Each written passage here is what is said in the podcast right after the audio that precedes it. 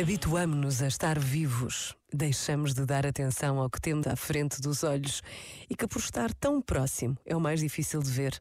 Esquecemos que o mundo nasce da atenção, do espanto por simplesmente existir, por existirmos. O mundo nasce do desejo de abrir os olhos e ver, como na primeira vez. Pensa nisto e bom dia. Este momento está disponível em podcast no site e na app da RGF.